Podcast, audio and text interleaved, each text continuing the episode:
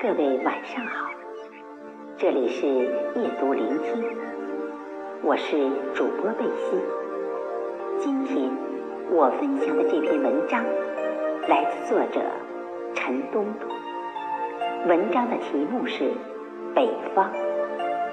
如果您喜欢这篇文章的话，记得在文末给夜读聆听点个赞呢。北方的孤独，把黄昏守望。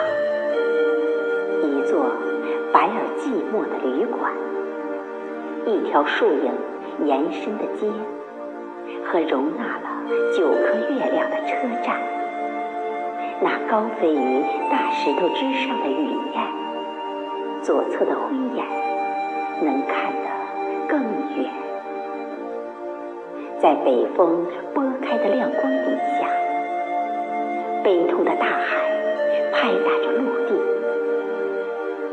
跟鸟儿滑行的方向相反。有一次慢车经过了我们，车厢里昏暗，没有人，就是收音机在播放舞曲。这次车去一个更北让我们要凭窗远眺它多年。我们用更多的时间看海，从夏季的最后一夜散步进秋天，反复念诵着同一段祝祷。我们有那么多晦暗的想法，为什么就不能有清澈的刻画出风景的音乐？和沉默之后的几句低语，白日的时光静寂缓慢，